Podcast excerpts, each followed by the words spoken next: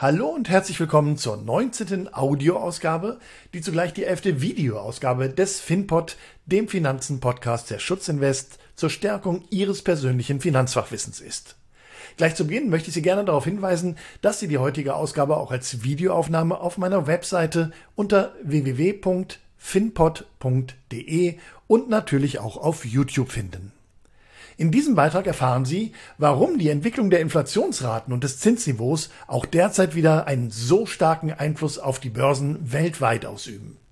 Ich beleuchte für Sie sieben wesentliche Auswirkungsfaktoren und Gedankenketten im Zusammenhang mit der Inflation bzw. der Inflationsrate und dem Zins bzw. den Zinserhöhungen, um Sie dabei zu unterstützen, diese Zusammenhänge zu erkennen und einordnen zu können. Der Beitrag wurde am 17. Februar 2022 aufgezeichnet. Bitte beachten Sie auch wieder die wichtigen rechtlichen Hinweise am Ende dieser Aufzeichnung. Nun wünsche ich Ihnen viel Vergnügen und wertvolle Erkenntnisse. Die Wirkung von Inflation und Zinsen auf die Börsen. Hallo, schön, dass Sie wieder dabei sind. Mein Name ist Jens Kregelow von der Schutzinvest und in diesem Beitrag erfahren Sie, warum die Inflation und die Zinsen derzeit wieder einen so hohen Einfluss auf die Börsen weltweit ausüben. Bitte beachten Sie auch wieder die wichtigen rechtlichen Hinweise am Ende dieses Videos. Was ist Inflation?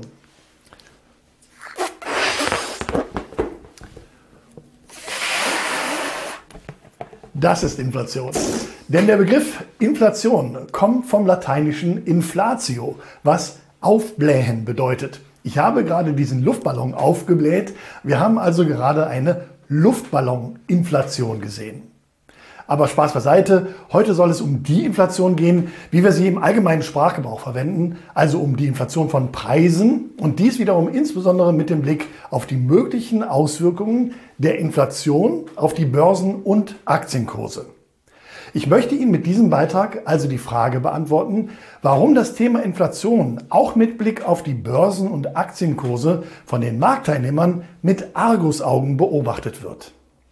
Der allgemeine Zusammenhang von Inflation und Zinsniveau.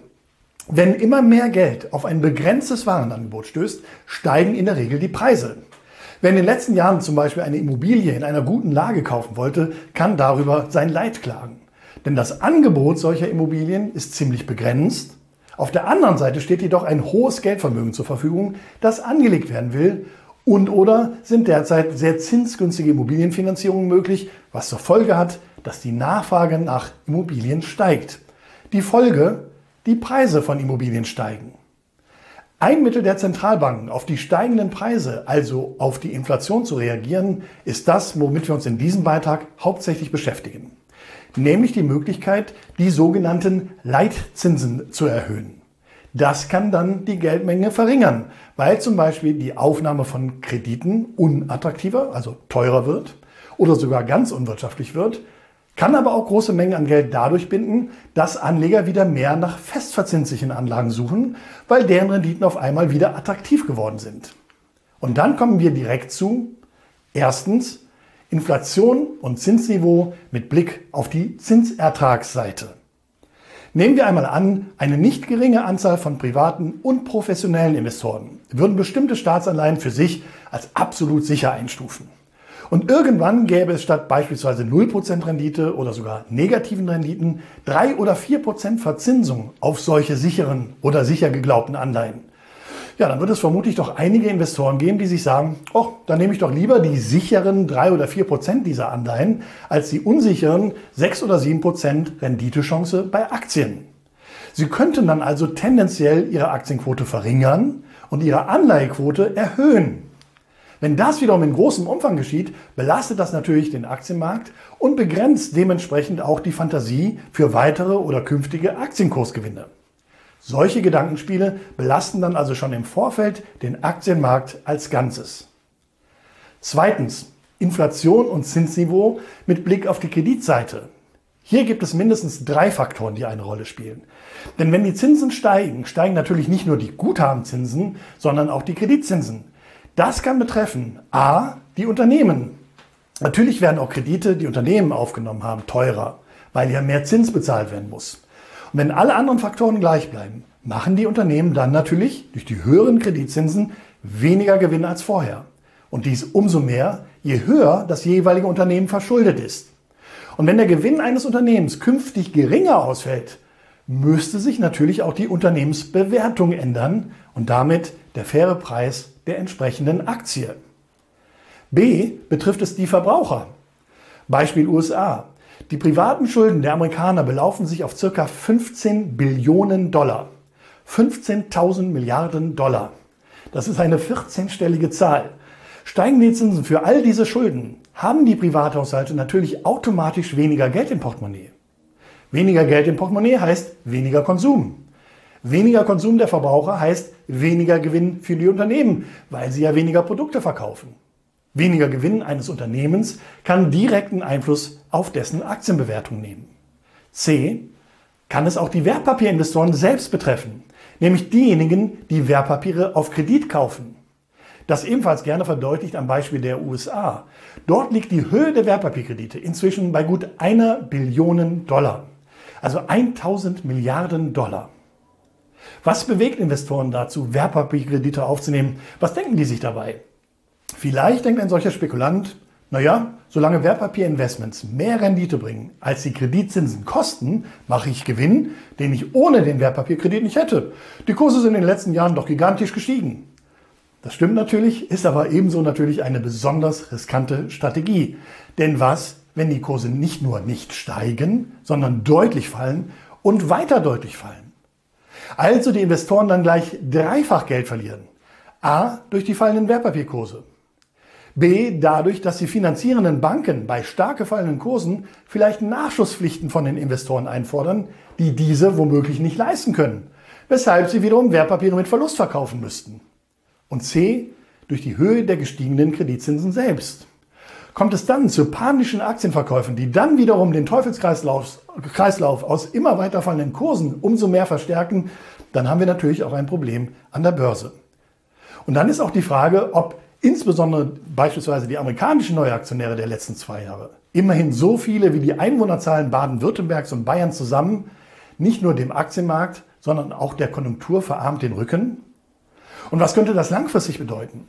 Zumindest wäre das eine weitere Belastung für den Aktienmarkt. Viertens, Inflation bedeutet Preissteigerungen derzeit auch und gerade von Rohstoffen, Energie und Vorprodukten. Wenn alle Preise steigen, steigen, wie aktuell sehr präsent, auch die Preise beispielsweise von Rohstoffen, Energie und Vorprodukten, die die jeweiligen Unternehmen für die Produktion ihrer Waren ja zwingend benötigen. Diese Preissteigerungen fallen dann auch noch umso höher aus, wenn beispielsweise pandemiebedingt immense Lieferkettenprobleme entstehen und eben auch hier wieder eine sehr hohe Nachfrage auf ein sehr begrenzt verfügbares Angebot trifft. Können die Hersteller diese höheren Vorkosten dann nicht ausgleichen, weil sie die Preise für ihre Waren im Vertrieb zum Beispiel an den Endkunden nicht oder nicht in gleicher Höhe einfach so weitergeben können, machen sie, Sie ahnen es, weniger Gewinn. Und dann sind wir wieder bei der Formel weniger Gewinn gleich niedrigere Aktienbewertung. In der Regel suchen die Anleger dann insbesondere in solchen Phasen nach Unternehmen, die über eine sogenannte Preissetzungsmacht verfügen, die also höhere Preise auch beim Endverbraucher problemlos durchsetzen können. Bei den Unternehmen, wo das aber nicht der Fall ist, müsste sich ein solches Szenario dann auch in niedrigeren Unternehmensbewertungen niederschlagen. Fünftens, Inflation bedeutet schlichtweg auch weniger Geld im Portemonnaie der Verbraucher. Wenn sich die Verbraucher aufgrund der gestiegenen Preise weniger Waren eines Unternehmens leisten können, können die Unternehmen natürlich auch nur weniger Produkte verkaufen. Wie zuvor. Weniger verkaufte Produkte gleich in der Regel weniger Gewinn. Somit kann sich der Gewinnrückgang eines Unternehmens aufgrund von Inflation auch durch diesen Effekt noch verstärken. Sechstens, Inflation und die Lohnpreisspirale. Weil ich ja gerade von weniger Geld im Portemonnaie der Verbraucher gesprochen habe, generell, erst recht aber in Zeiten eines sich immer weiter verstärkenden Fachkräftemangels, ist es natürlich nur eine Frage der Zeit, bis mit einer steigenden Inflation auch höhere Lohnforderungen aufkommen. Warum ist das für den Aktienmarkt relevant?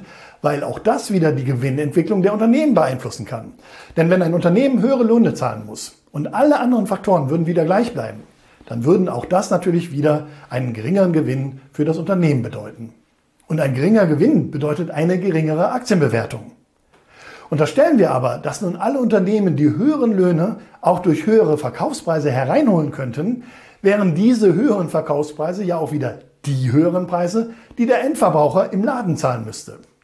Der würde dann wiederum einen noch höheren Lohn fordern, weil alles teurer geworden ist. Und so weiter und so fort. Und deshalb spricht man dabei von einer Lohnpreisspirale und deshalb hat man Angst davor. Vor 200 Tagen bestätigte diese Befürchtung eine Aussage von der regionalen Notenbank in den USA, von der Chicago Fed, gemäß der es in den USA derzeit eine noch nie gesehene Zahl von Jobwechslern gibt.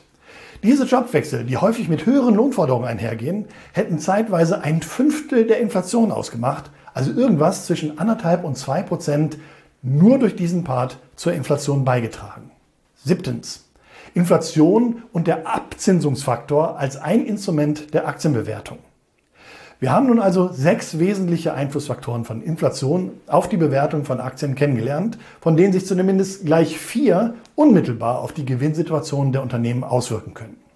Und da sich die Inflation also auf so vielfältige Art und Weise auf die Gewinne der Unternehmen auswirken kann, hat sie bzw. hat die jeweils aktuelle Inflationserwartung auch diesen Einfluss auf die Kurse von Aktien, den wir in den letzten Wochen schon gesehen haben und in den kommenden Wochen auch noch sehen werden. Denn die Investoren, ob nun private oder institutionelle Investoren, müssen nun neu bewerten, ob der Kurs einer Aktie eines Unternehmens ihrer Einschätzung nach angesichts von Inflation und angekündigten Zinserhöhungen nun zu hoch, fair oder zu niedrig bewertet ist. Ein Hilfsmittel dafür ist der sogenannte Abzinsungsfaktor, mit dem man versuchen kann, den fairen Wert einer Aktie für jetzt und auch für die Zukunft mathematisch zu ermitteln.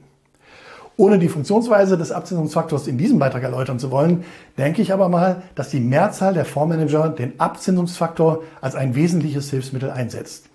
Und weil die Höhe des Abzinsungsfaktors unter anderem durch das Marktzinsniveau und die Gewinnentwicklung und oder die Cashflows der Unternehmen bestimmt wird, kann es dann auf einmal sehr schnell gehen, dass Investoren sozusagen schon rein mathematisch auf eine ganz andere Bewertung eines fairen Kurses einer Aktie kommen als noch kurz zuvor und dass sie dann auch entsprechend rasch und drastisch handeln, indem sie beispielsweise die nun in ihren Augen überbewerteten Aktien abstoßen, also verkaufen. Damit können sie dann für Kursverluste sorgen und sogar für richtig hohe Kursverluste sorgen. Im Gegenzug klassifizieren sie dann womöglich ganz andere Aktien als unterbewertet und kaufen diese stattdessen. Dann kann mitunter eine regelrechte Rotation der Investorenlieblinge einsetzen, beispielsweise weg von den sogenannten Growth-Titeln hin zu sogenannten Value-Titeln. Und das ist dann aber nochmal ein ganz anderes Thema. Und ob es sich beispielsweise bei den aktuellen Bewertungskorrekturen von Aktien aufgrund der Inflationsthematik dann um eine Übertreibung handelt oder diese erst den Anfang einer grundsätzlichen Neubewertung des Aktienmarktes oder einzelner Bereiche darstellt, steht dann ebenfalls noch einmal auf einem ganz anderen Blatt. Vielleicht kann aber auch eine Untersuchung von HQ Trust vom April vorigen Jahres ein wenig Trost spenden, wenngleich auch die äh, natürlich keinerlei Garantie für die Zukunft bieten kann und sie auch zeigt, dass das Ergebnis selbst in der Vergangenheit nicht in 100 Prozent der Fälle so war. Aber immerhin, diese Studie über die letzten elf abgeschlossenen Phasen mit steigenden zehnjährigen US-Zinsen seit 1987 zeigte nämlich, dass die Aktienmärkte global betrachtet in zehn der elf abgeschlossenen Zinserhöhungsphasen insgesamt um einen zweistelligen Prozentsatz zulegten. Das hat auch mich damals gewundert und positiv überrascht, denn mein Bauchgefühl hätte etwas anderes gesagt. Und das zeigt, dass man im tagesaktuellen Geschehen auch schon einmal den Blick auf das große Ganze verlieren und auch solche Statistiken aus den Augen verlieren kann. Trotz dieser Erkenntnisse können wir uns natürlich aktuell in einer Zinserhöhungsphase befinden, die mit deutlich negativen Aktienergebnissen am Ende aufwarten wird. Kommen wir damit zum Schluss. Ich würde mich freuen, wenn Sie mit Blick auf die genannten wesentlichen Einflussfaktoren von Inflation und Zinsen nun besser einordnen können, warum Inflationszahlen, Inflationsdebatten, Zinserhöhungen oder auch nur Ankündigungen von oder Debatten um Zinserhöhungen und so weiter einen so starken Einfluss auf die Aktienkurse haben. Denn genau solche Gedankenketten von Ursache und Wirkung, wie hier geschildert, sind es, die dann ja auch der Markt anstellt und die zu den jüngsten Börsenbewegungen beigetragen haben.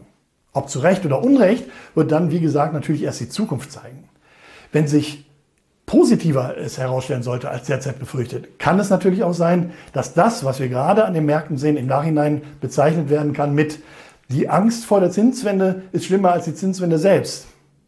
Aber die Zukunft wird das erst zeigen und hinterher sind wir sowieso immer schlauer. Jetzt folgt wieder der Abspann mit den üblichen wichtigen rechtlichen Hinweisen. Ich freue mich, dass Sie wieder dabei waren. Bis zum nächsten Mal. Ihr Jens Kregelow. Disclaimer und wichtige rechtliche Angaben. Die Schutzinvest GmbH und Co. KG ist im Rahmen der Anlageberatung nach 1 Absatz 1a Nummer 1a Kreditwesengesetz und der Anlagevermittlung gemäß 1 Absatz 1a Nummer 1 Kreditwesengesetz als vertraglich gebundener Vermittler gemäß 2 Absatz 10 Kreditwesengesetz ausschließlich im Namen für Rechnung und unter Haftung der Finite Asset Management AG tätig. Dieses Video dient nur allgemeinen Informationszwecken zu diversen Finanzthemen und stellt somit keine Finanz-, Anlage-, Versicherungs-, Steuer- und oder Rechtsberatung dar und ersetzt somit eine solche auch nicht. Im Gegenteil, das Hinzuziehen eines entsprechenden fachlichen, rechtlichen und oder steuerlichen Beraters wird dringend angeraten vor entsprechenden Entscheidungen Ihrerseits. Auch beinhaltet dieses Video keinerlei Einladung, Anregung, Empfehlung, Aufforderung oder Angebot für oder gegen den Kauf, das Zeichnen, das Halten, das Verkaufen oder sonstigen Handel und Bezug oder Abstoß von Wertpapieren, Derivaten, Finanzinstrumenten, Immobilien, Edelmetallen, Sachwerten, kurzum schlichtweg jedweder materiellen oder immateriellen Sache und soll auch nicht so verstanden werden. Gleiches gilt für den Abschluss, den Wechsel, das Stilllegen und oder die Kündigung eines Versicherungsvertrages im Speziellen und oder jedweden anderen Verträgen aller Art im Allgemeinen. Alle Angaben und Informationen erfolgen ohne Gewähr. Die Schutzinvest GmbH und Co. KG haftet nicht für materielle und oder immaterielle Schäden, die durch Nutzung oder Nichtnutzung der Inhalte oder durch die Nutzung fehlerhafter und oder unvollständiger Inhalte verursacht werden. Jede Kapitalanlage birgt in sich das Risiko eines Totalverlustes. Einzelne mitunter sogar von Verlusten über das eingesetzte Kapital hinaus, was schlimmstenfalls zu einem vollständigen wirtschaftlichen Ruin einer oder eines entsprechend Handelnden führen kann. Auch mit Blick darauf sind Wertentwicklungen der Vergangenheit weder eine Garantie oder verlässlicher Indikator für noch ein Versprechen auf künftige Erträge. Jedwede angesprochene Kapitalanlage, jedes erwähnte Produkt, jede genannte Versicherung etc. kann für viele oder sogar für die meisten Menschen, je nach deren Zielen und Wünschen, Vermögensverhältnissen und finanzieller Situation völlig ungeeignet sein. Es wird kein Anspruch auf Aktualität, Richtigkeit oder Vollständigkeit jedweder der gemachten Angaben und Aussagen erhoben. Weitere wichtige Angaben wie das Impressum und die Datenschutzerklärung der Schutzinvest GmbH und Co. KG entnehmen Sie bitte der Internetseite www.schutzinvest.de-impressum.